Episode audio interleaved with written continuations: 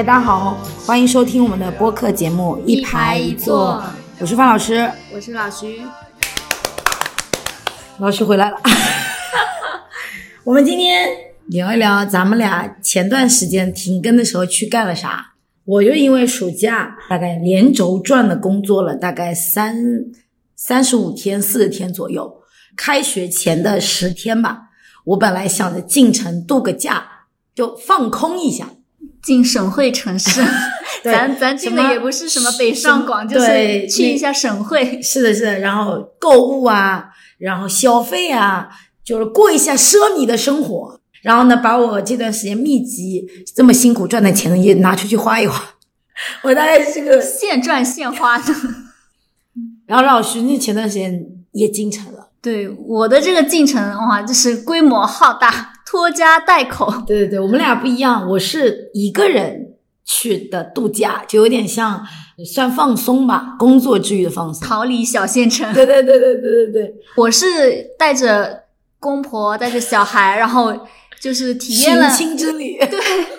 体验了一把我们的高铁，然后就是那种双城生活，然后奔赴另一个城，还是拖家带口奔赴的那种。省会城市就有自己的见闻嘛，对，各自感触还是蛮深的。对，所以我们就说，哎，我们就来聊一聊自己啊去的那个过程，然后我们干了点啥事儿。嗯，你先说还是我先说？你的可能会轻松一点，我的我的太沉重了，我的我的思考触动太强大了。其实这次去的初心在于说，哎，我去那个省会城市购个物呀，啊，去商场吃个饭呀，这个想法去。顺便呢，就是美美容啊啥的，就是住在我姐姐家。我这次居住了两个地方，一个呢就是属于杭州的这个老城区，买了以后呢重新翻修，然后还有一个房子呢，就是算是。接近余杭，就属于杭州的那种新区。然后，当然他们俩房价差很多了，差了一倍吧。这个用专业术语说是不同的板块，板块的价值。对，然后他们两个人就完全不一样。我一个姐姐是算通过学习吧，啊，考上了浙大，然后最后研究生，然后留在了这个杭州工作，这种属于。新杭州人，哎，然后另一个姐姐呢，她等于是老杭州人，就是杭州最中心的那个原来的地铁区块啊拆掉的那那帮人，后来也几经辗转之后啊，又自己新买了房子，但是依然还是没有离开原来的老的城区边上。那他们的在房子的面积上是有差的，比如说我那个新区的，它房间面积挺大了，大概有九十到一百零几吧。然后我那个姐姐其实也是在杭州工作了。读书加工作吧，已经将近十五年了，算是安家了。就是通过自己的努力，算小康可以吧？嗯，因为就是基本上是立足了嘛。对对对，而且你看，很多去一二线城市的年轻人是爸爸妈妈资助，或者爸爸妈妈卖了一套房给他，在城市里面新区买一套房，但他等于就是通过自己的努力吧，就是虽然晚了那么一点点，因为他其实住。住在他工作单位住了好多年了，最后到有个机会，他最后买了房，属于真的是完完全全属于那种奋斗，并且留在了所谓的新一线城市的这样子一个年轻人。当天晚上看完房子以后，他不是说，哎，带我去吃个饭啊，在他那个小区旁边有这种，呃，有点像小商圈吧，镇上呢。对镇上的那个大环境，就观感应该应该就是三墩那边。对对对，就是特别三墩镇，然后它就是一个商圈，一个中心。对对，有点像小商圈，但其实也是因为城市的发展，嗯，城市的外援越扩越。对，它现在演变成承担起这个部分的生活的配套的这些。对对对，类似于这种嘛。然后他开着那个电瓶车带着我转的时候，啊，然后那天晚上就。吃完饭以后很晚了，又开回他的学校什么的，就在一路上啊，我其实挺感慨的，就是因为我当时从我的一个姐姐家到她家，我打车花了五十几块钱。我觉得五十几块钱，我在我看来，在一个城市打车觉得是不贵的嘛，嗯，因为它毕竟路程远嘛，对吧？但是对于我那个在一直住在杭州市区的姐姐来讲，她就觉得说。太远了，那地儿就是你，你懂吗？对他来讲，他们就是觉得那个已经是杭州的乡下了。对，或者是他甚至打心里面都不觉得那个地儿是杭州。然后我就跟他聊说他买房什么什么的，他就会疑问说，他会告诉我说，呃，在那儿买的房的感觉意义不大，因为从时间的维度角度来讲，比如说我们俩，呃，他约我们两个同时去西湖，我我一个人是像我们在县城坐动车过去四十分钟嘛，对吧？他可能从余杭那边过来坐公交车或者坐地铁，差不多时间也得要四十分钟到五十分钟的。他就觉得说，你们俩的这时间维度上一样的，好像是在杭州，但其实又没有在杭州。那像他，比如说从小是老杭州人，他就很难离开他的那种生活周边了。他不会说想着要去外面。甚至我我的姐姐当时买房的时候心态是怎么样？她就觉得说，哦，我要多几个房间，因为我有弟弟，还有我有爸爸，他们。这个房子我以后是给谁谁谁睡的，就他会跟我介绍这这这。但是我在杭州那个姐姐，她是就完全是完全不一样的维度，你知道吗？他还是不愿意说为了牺牲面积来选择这样的一个地方的，他依然还会留在这个老城区里面。然后当天晚上我们回去的路上，我就很感慨，就我我我会觉得现在属于新年轻人的九零后也好，还是那一代八零后也好。我不知道八零后的奋斗苦不苦，我相信所有的那个成长肯定都比较辛苦。但简单来说，如果按九零后的标准来讲，在杭州基本上也开始面临一个结婚买房的情况了。也就是说，基本上我们算大学毕业，九零后的人算大学毕业的话，到今年早一点，这帮人大概已经在工作岗位上差不多奋斗了七八年的时间了，十年应该有啊，将近十年了。所以，就基本上属于一个比较重要的一个节点了。或者换句话说，你的说的宏观一点、伟大一点，其实他们为这个城市做了很多很多的努力跟贡献了。所以那个时候，我其实有一点点的难过。就你懂我的那个感觉吗？就是像那么多人想要在这个城市里面立足，其实我们花了非常多的力气，甚至很多年工作的努力，今天才换得了在这里生存和留下来的机会。其实就是。感同身受嘛，我们是跟着这个，然后你像，如果我们在县城里面，我们可能不会觉得立足安家，但是在那里就不一样了，在那里你你就相当于好像是独独自一人，你从从无到有，什么都是要靠自己去积累、去争取、去努力，而且那个是毫无背景，对你等于是。就是只身打天下，你大学毕业就留在那里，然后你一步一步的要实现一些最基本的积累，然后还要维护社会关系。然后现实是残忍的地方就在于，我们那么大一批人都是这么时间一起过来，但是真正能够留下来有成果的，嗯，就也不多。对对对，然后他的那个空虚感和落寞感是很强的。对，就你眼看着我这个地方以前确实就是郊区啊，就是农村呀。我眼看着它路变得越来越宽，地铁都通起来了，然后商圈什么都建起来，房子越来越贵了。对，可是它还没有的时候，我也什么都没有。但它现在配套都上来了，可是我还是什么都没有。所以这个真的是，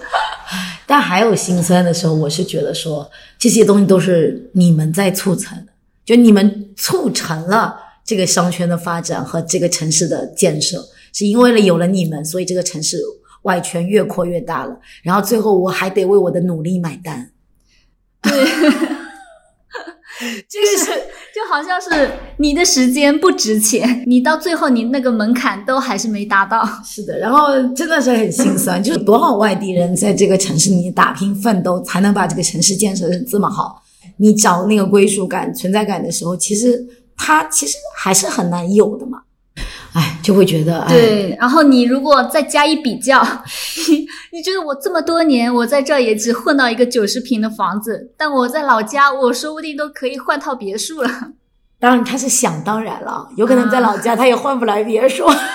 所以，所以这种东西就不要回头看。对对对对对，不要比较。是的，是的，是的。我觉得每个每一种选择都是最好的选择。每一个成果就是最好的成果，不管怎么选择，它总归有了收获也好，没有收获也好，都是人生中很丰富、很宝贵的经验吧。对我来讲，我会觉得有时候会难过的，因为我们我们很亲近，我会知道说他那么多年自己开小电车，在这么黑的夜晚上的那个路上，得每天晚上开回家，再开到学校，就心疼嘛，总归就觉得说很不容易这么打拼下来。但其实所有人都看到了好的地方，但没有看到他这个过程，是会觉得有一点点难过。然后他肯定也特争气，就是你来了，他也给你特别好的接待，他希望给你吃好的，你给你给就是他其实还是想要得到外人的一些肯定，就是哪怕是比较场面的，就说哎呀你这里不错哎什么什么，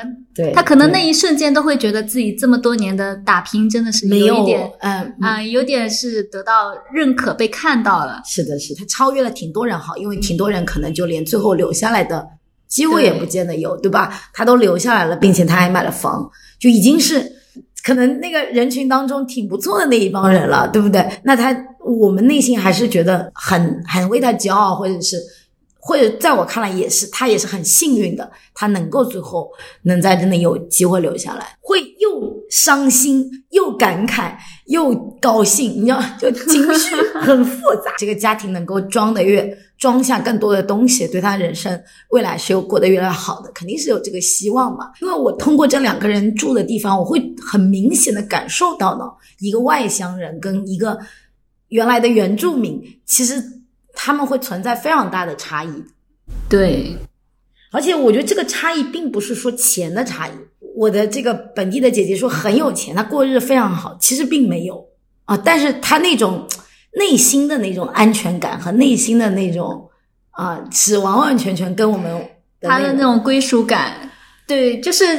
你比方说碰到一些什么什么事，他嗯至少。他去街道办事处办事，都感觉自己有底气一点。对她但是我拿出这个非常熟悉的方言的时候，啊，是会很强的那种内在认同感吧？哦，就特别像一个正式编跟临时编的感觉，是吧？正式编就是很有底气，为自己争取各种权益，但临时编人其实嘴还是有点软的，因为他觉得我随时可能会离开这里的那种那种感觉，你知道吗？所以真的，哎呦，这说起来，在他乡的人好卑微哦，好心酸。在城市奋斗的年轻人其实挺多。还有一个就是，我不是因为跟那个姐姐住在一起嘛，然后住在一起，她的女儿刚好是小学，就是今年念小学。然后他当时我在那里的时候，就刚好碰到了这个我的姐姐去给他开家长会，然后他们晚上会群里面联络什么家委会啊这些事情，也就是我在那里在一边度假一边在听着他们在讲这些事情。然后我就开始了解到了一个小学，就是一个城市这种小学的关于学籍啊、读书的入学情况呀，比如说哪些是好的小学，民办、公办的差异啊，然后小学生之间的差别，然后爸爸妈妈是怎么去呃训练小孩等等，就是就免不了嘛。每天晚上我就被迫吸收了这些很多的东西。其实我之前是了解过的，因为我算是教师行业，我总归是有些了解的，但那个时候只是听嘛。那跟这次不一样，这次就是有这么一个赤裸裸的小孩儿坐在我旁边，他就是一个活生生要去念一年级的人的时候，那个感觉还是有点不太一样的。那个妈妈回来就跟我讲说，小学老师要求他们啊，一个小学生要求识字多少个，呃，数学加减要做到五十以内啊，英语要多少个单词量，我还是有一点点觉得很吓人的。因为都是太量化了，都是有各种数据而，且它这个量化的要求非常非常高，就高到很具体了。我以前只知道说哦要求高，但是具体它是一千六百个字还是一千八百个字，我是没有概念的。但这次就是一千八个，很明确的给我个数值。那我这其实可以算了，比如说假设一一一千八百个字，你算一算嘛，一个小朋友。你算他一年时间，他一天必须要识会多少个字，而且你这一天是一天不能落哦，你甚至周末都不能有，你才能把这一千八百个字全部学会。那如果这一千八百个字在一遍练习的过程还学不会呢，那怎么办？是不是？那就代表着你的时间要往前推啊，也就是说你大半就要开始对这个学生进行训练了，一天三个，一天五个，一直驯化到他的。这个小学才能做这种原始的积累，而且小朋友的积累是缓慢进行，又比如他心智比较弱的时候，他可能只能识两个、识三个，逐步他肯定是越来越多的嘛。但是你需要培养一个他的识字的经验习惯。我我我就是真的就是，哎呀，就觉得一个小孩儿压力非常大。然后爸妈真的是非常非常的清晰的知道，而且爸妈知道的清晰不在于说具体的数值，爸妈很清楚，并且爸妈的视野很开阔，开阔到什么程度？就是这个小朋友在的这个学校并不是杭州市区最优秀的小学，所以爸妈心里面就知道了，说我在这样的小学拿第一名，我都知道我在全区大概排不上多少的。所以我必须要求我的孩子必须前五。你发现没有？这个孩子根本不是跟班里面比，是跟全区比。你吓不吓人？你知不知道？就是你想想，我们以前读书的时候，会觉得说，哦，全班已经前十啊，前前五名，是不是觉得哇很厉害了，很牛了？然后爸妈回家还给给我奖励什么东西是吧？现在爸妈可不是只看你全班的成绩哦，咱可是全区比的时候，哎呦，这压力真的非常大。然后他要求小朋友，比如说什么，呃，现在说的是。什么识字啊、数学都是一个小朋友最基本的，还有小朋友在学什么绘画呀、游泳呀，还有一些什么，还有其他七七八八的那些东西啊。其中有个家长会的妈妈就是说，他带小孩子参加呃阅读会、各种博物馆的比赛，然后给小朋友锻炼上台的机会，巴拉巴拉，就是然后每天晚上阅读，每天晚上画画，然后。当那个家委会的妈妈就打电话来跟我姐在沟通这件事情的时候，我的那个小侄女不是听见了吗？啊，你知道她怎么做吗？她就马上在她书架里赶快拿了一本绘本就开始翻。我说这么迅速啊？我说知道同学在努力，不好懈怠了噻。我就小孩也是有那个竞争意识的啊，孩子也懂，你别觉得小孩儿不懂，他在那个环境里面，他自然而然就会被。这种氛围带起来，然后你知道我在那个时候就不是我是去度假的嘛，我本来每天就是负责躺在沙发上啊，就是刷着手，但我一边刷那么蠢的东西，一边听着他们在聊这些事情的时候，我噔就坐起来说不行，电脑打开，我要干活，我要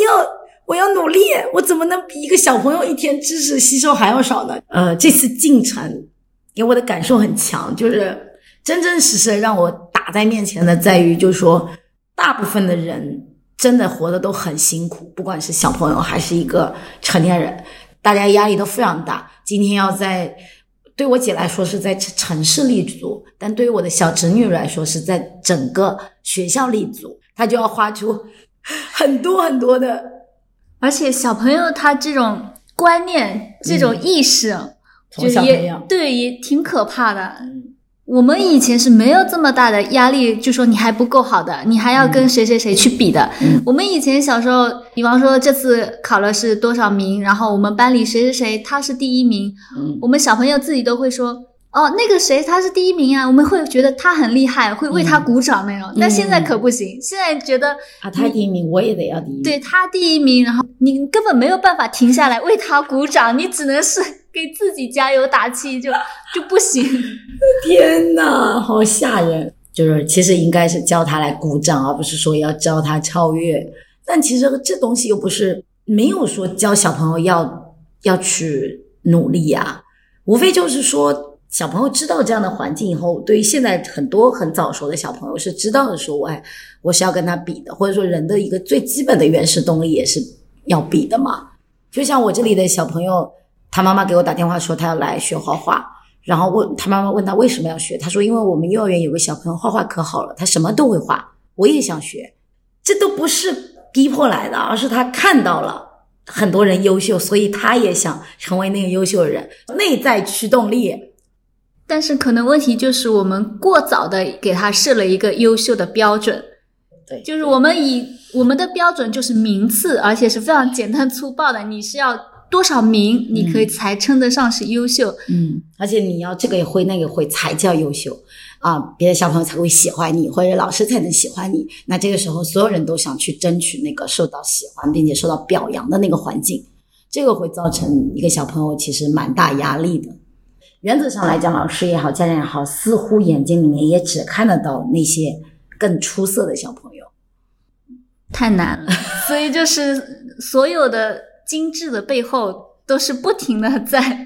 在努力在加油，真的真的真的是这样。因为我们整个县城的整体氛围来讲是没有那么明确的压力的，我们是没有那么高效。我几乎就没有听过一个家长跟我聊过，说一个小学生毕业需要掌握多少个词汇量什么这些。我觉得对于家长来说，他只要考了前几名，就觉得已经是在班级里面完成了这个一年级的任务了。在城市人这边太聪明了，也不知道是怎么回事，就他们能够把指标量化到那种程度，事情分步骤、分年龄，然后分不同的时间段哦，知道说一天要分配多少任务才能高效的完成。这个量化的标准可能是给到家长，因为大家都在一个群体里面，大家都要做这个作业，都要完成这个最后的一个成果。而且大家为了高效的沟通，我们就直接定指标和直接明确这个东西是很好沟通的。对，整体层次都在那里的时候，这个结果是很显而易见的。只要你去查，只要你去找，你就能得到这样的信息，是很明确的。然后，并且你会根据你小孩的情况做合理的学习规划或者时间安排。但是，这对我们 县城这些爸爸妈妈来讲，其实要求和压力是非常大的，太高了啊，还太难了。这种高效的、制式的，然后分步骤、分呃逻辑，这个，哎呦，这个我听起来都吓人，就那个就更恐怖。一人一命，无人相共，有好命人，你若问我，我是啥人？我是孤单的人。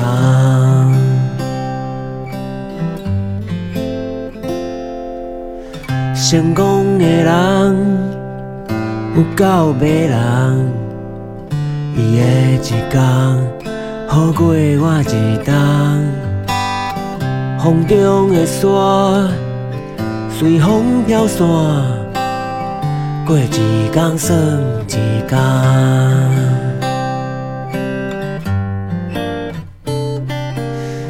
我不是好人，嘛不是歹人，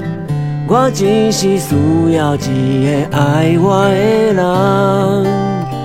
好命甲歹命，春夏甲秋冬，甲伊一人一半。你呢？你呢？你进城都干了些啥？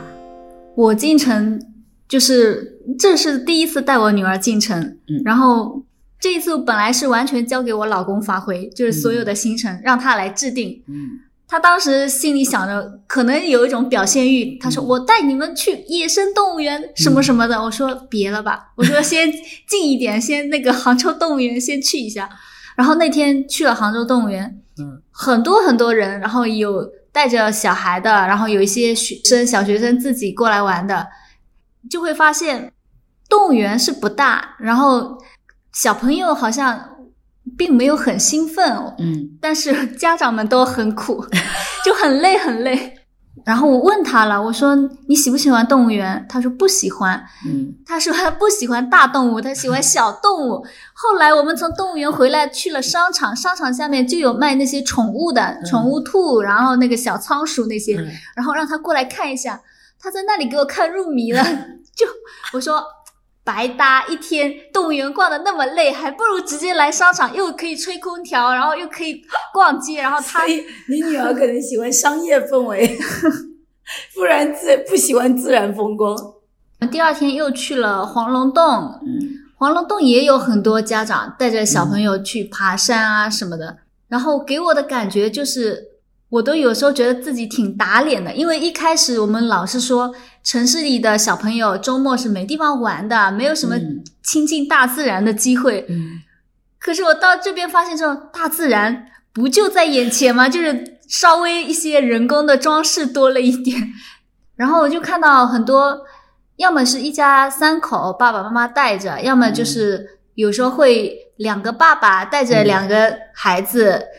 我只是从表面上看，哦，让我觉得他们还是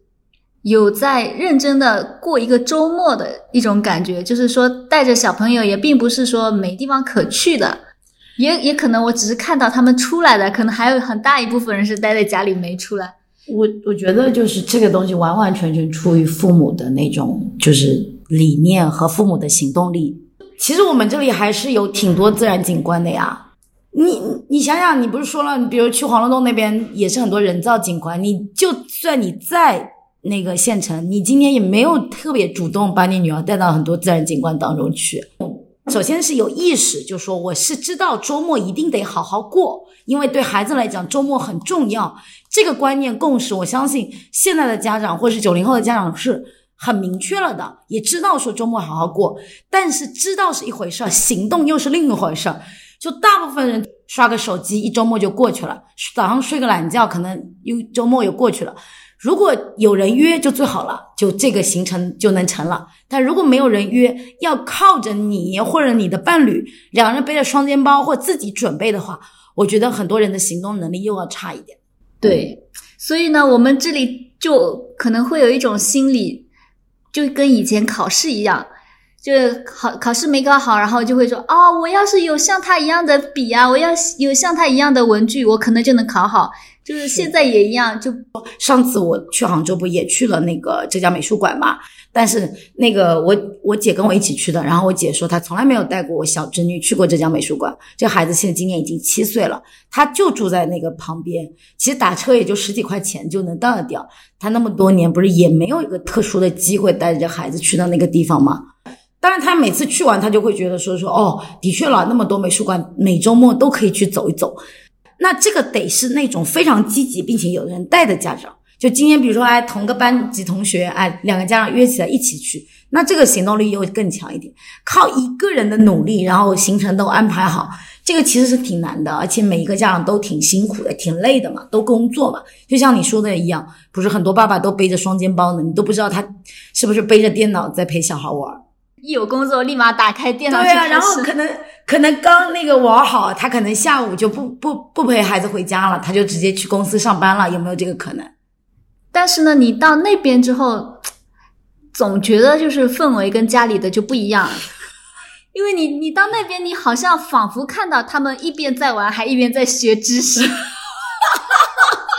然后你在家里看到。看到那些家长带着小朋友，你就觉得，哎呀，我们家里大家实在没地方玩，都挤在这里玩。然后你到那边，明明大家也都是在同一个地方玩，你就会觉得。嗯，他们那些家长就 有意识啊，周末要带孩子出来来一下这里，然后看一下这个动物，了解一下这个知识。我们我们特别像一个那种那种乡下人进城，说城里人啥都好，我们怎么啥都不好？就你你看到他们那些行为背后，你总会觉得哦，他们肯定是 喏，通过这种方法啦，又周末带孩子出来什么第二课堂的那种学习啦，你总觉得这背后是有原因的。开始很羡慕哇，大家都是这种氛围，你好像仿佛觉得自己在杭州也会跟他们一样。对对，这个呢，其实我倒是心态都还好，但是在我我婆婆看来，她就她就认为不一样了，她就觉得城市里就是不一样啊，就带出来的小孩眼界就是不一样，看到的东西什么什么，然后她她反而是激起了她一种要。我也要在杭州买房，我也要就给他更好的资源的那种，反而激起了他的斗志。嗯，然后还有一个让我很触动的一点是，那天晚上我们在晨曦银泰吃了饭，出来门口就有那些年轻人摆的集市，然后有几个年轻人放了那个露营的椅子，然后一一辆车，然后有个呃小后生在那里唱歌，然后唱的就是。下面还有人在围观，然后下面那些年轻人还点歌，然后给他说唱的好，给他介绍女朋友啊，或者之之类的，在那里聊天，就非常青春的画面。对，然后那些摆摊的都是这些年轻人啊，卖一些首饰啊，什么珠子啊这些。我当时就很难过，我立马就很难过了，因为我觉得，如果是以前，就是你在读书的时候，或者是怎么样。跟我老公谈恋爱的时候，我们俩出来逛商场，可能看到这些，我也会停下来听听他唱歌，或者看看旁边的，哎，这个女生打扮的挺好看的，怎么怎么样？我的注意力会集中在这些嗯好看、新鲜的东西上。但现在那天晚上回去的路上，我就好心酸、好难过，就是一边说要跟年轻人多在一起，但是真正的到了年轻人的氛围里面，你。内心毫无波澜，就是感觉就那些就是什么有点文艺气息的东西已经打动不了你了。对，就是打动不了我了。然后你觉得你老了呗？对呀，就你 你真真心的承认自己老了，然后承认的那么不服气，又无可奈何，所以我觉得这个就是也是比较矛盾的一个点。我总觉得，我如果没有带小孩，没有拖家带口去杭州，我一个人去杭州，好像之前去考试或者怎么的，跟我老公两个人，我还是觉得自己是一个没有小孩的那种状态，还是自己一个人呢。然后我我会有很多自己主观的喜好的判断，我我会去选择什么的。可是你带了小孩去，然后这么多人一起出去玩的时候，你就发现深深的被捆绑住了，就没有什么。我连在晨曦银泰里面任何一家店我都没有走进去，就门口那个香水那么香，我都没有进去闻一闻。就那个瞬间觉得这些都没意思，就。动都不想动，在老家的时候，你会想着要去那边要怎么怎么消费，然后你要带着孩子去看什么看什么。嗯，真的带过去之后，你就会发现你的注意力都是就是无可奈何呀，因为你觉得给孩子的都是一时的，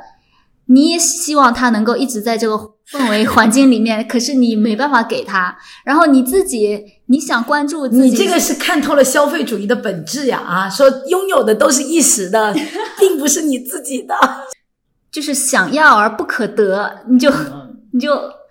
很心酸。要维持一种在不管是社会层面的优雅、美好、文明，还是今天那种所谓的。教对教育的那种正确的态度，和一个人有一种好的生活方式、好的精神状态，并且和安于自己生活样貌的情况，就如果你这些都想要的得到的话，你要付出非常非常非常非常多的代价和努力。对，就是因为你知道这背后很难，然后这个东西又很美好，嗯，但是你目前你完全又达不到，最后你。迫于现实的，你还是要回到小县城。回到小县城，还是一如既往开该开始你的怎么样生活就怎么样生活。嗯，就真的好像是好梦一日游。就你去那边转了一圈，嗯，发现哦，这我做不到，这我不行，然后最后又回来了，然后就又很失落，就感觉本来是想到那边去打打鸡血，对，激发一下你年轻的这种。青春的气息，想要激发一下你对美好的一个向往，去看看好好看的美好的东西。结果看了一圈啊，不行不行，我我也留不住，我也得不到，我 我最后又回来了。所以我就就瞬间就明白了，为什么我老公回到家就好像跟家里格格不入。因为如果你是一个人单身的生活在那边，你可能真的就自由。对，那个自由啊，对，就是那种脱离了世俗，然后对所有东西都是有希望的。就他在那儿是最大的希望，因为他留在那里他依然还有希望。你在这里是很绝望，是你知道你今天天黑了，你得回来。对，而且他在那边，他的社交圈子不会有有宝妈，不会有孩子的，对，他只有自己的工作。对，那他没有这种孩子上面，就他看不到别人背后这么的努力。对。会有一种压力的，对，我就他回到家，我就经常跟他说，我说你知道吗？我们这边小县城小孩子上一个早教都要好几百一节课，他当时也不能理解说为什么我们这边也这么贵。我说那你在杭州，你有知道杭州是多少价钱吗？他根本就不了解，对，他这些信息都是屏蔽的。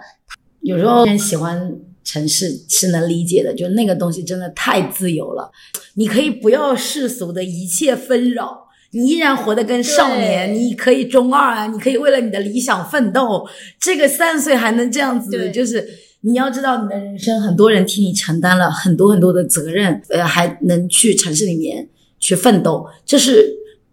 已经是一件很奢侈的事情了。你没有任何的社会责任要承担和家庭责任要兼顾，你只需要你的工作，然后你的个人成就，你的自我价值。最主要是他不会。被旁边的影响，嗯，就是你看，我们虽然在小县城，但是我周围我会接收到一些宝妈说，哎，我的孩子现在多大了，我就已经送到早教去，各种他的同龄压力无非就是同龄但我们的同龄可不是只有简简单单的同龄，我们同龄是跟从小的那个同桌，小就是我们的同龄是非常亲切，并且我们的同龄非常亲密。就我的外婆跟他外外婆是朋友，我的爷爷跟他爷爷是朋友，然后我他们对所有人对我的评价是会传递到在我看来很亲密的人这里的，那这些亲密人又会把他们的东西会反馈给我。对，就是哔哔哔哔哔，对，然后那这个时候，那那个在城市里就说啊，你可以不听他们的，对对，我我就是最最受不了他回来，然后我婆婆会跟他讲，哦，那个谁要家里怎么怎么样，他是无法理解，他就说老去管别人家里的事情干什么？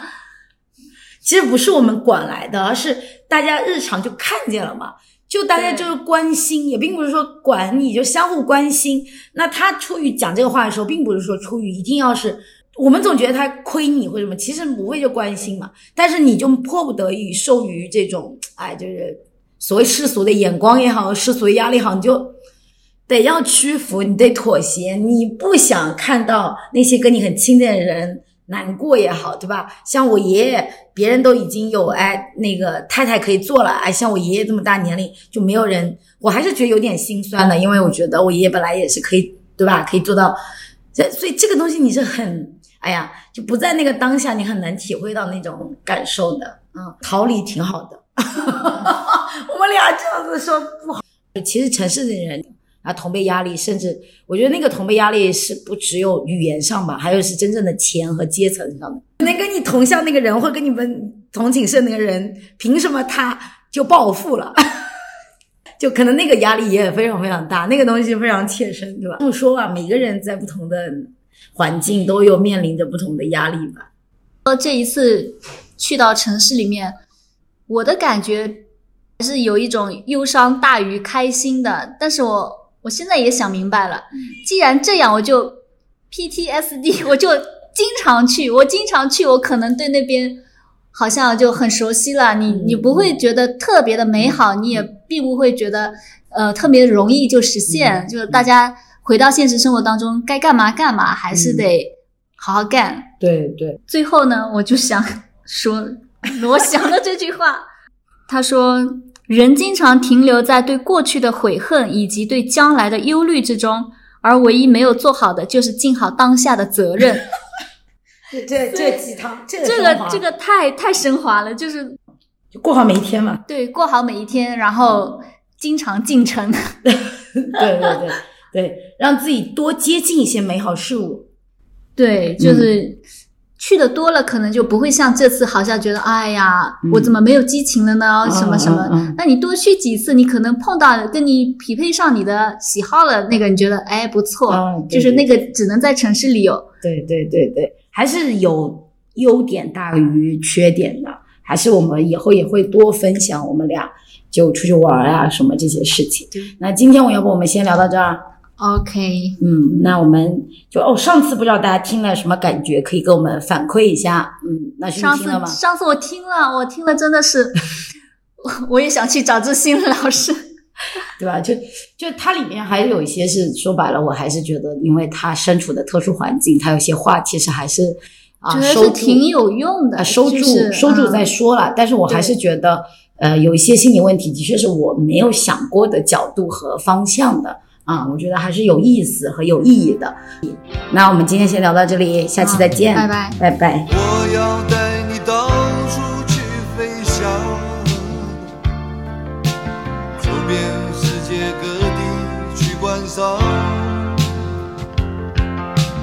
没有烦恼，没有那悲伤，自由自在，身心多开。忘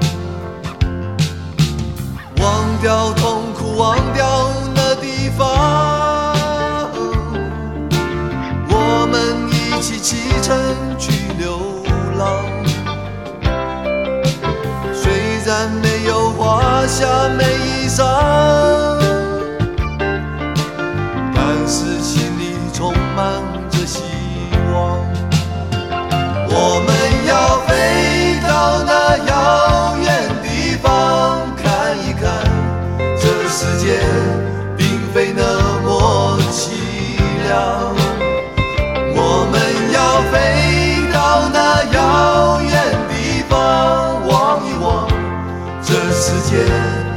是一片。